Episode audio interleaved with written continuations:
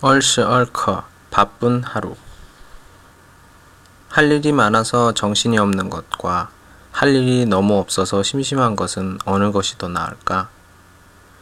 하루가 어떻게 지나갔는지도 모르고 사는 것과 하루가 언제 지나가나 하고 사는 것은 어느 것이 더 의미가 있을까?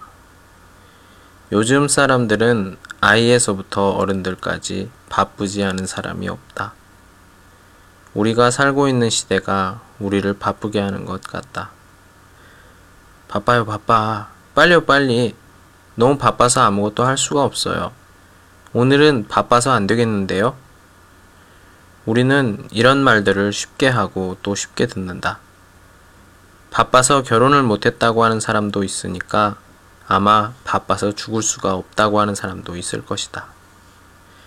이상하게도 몹시 바쁜 날이 있다. 이런 날에는 전화까지 자주 걸려온다.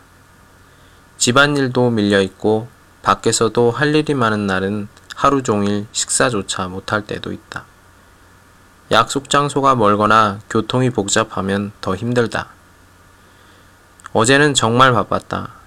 연구실에 계시는 김 박사님도 만나 뵈러 갔고, 아는 이가 출국해서 공항에도 갔다. 그리고 백화점에도 들렀다가 생일집에도 다녀왔다. 하도 피곤해서 집에 오자마자 겨우 세수만 하고 잤다. 정말 바쁜 하루였다. 제지.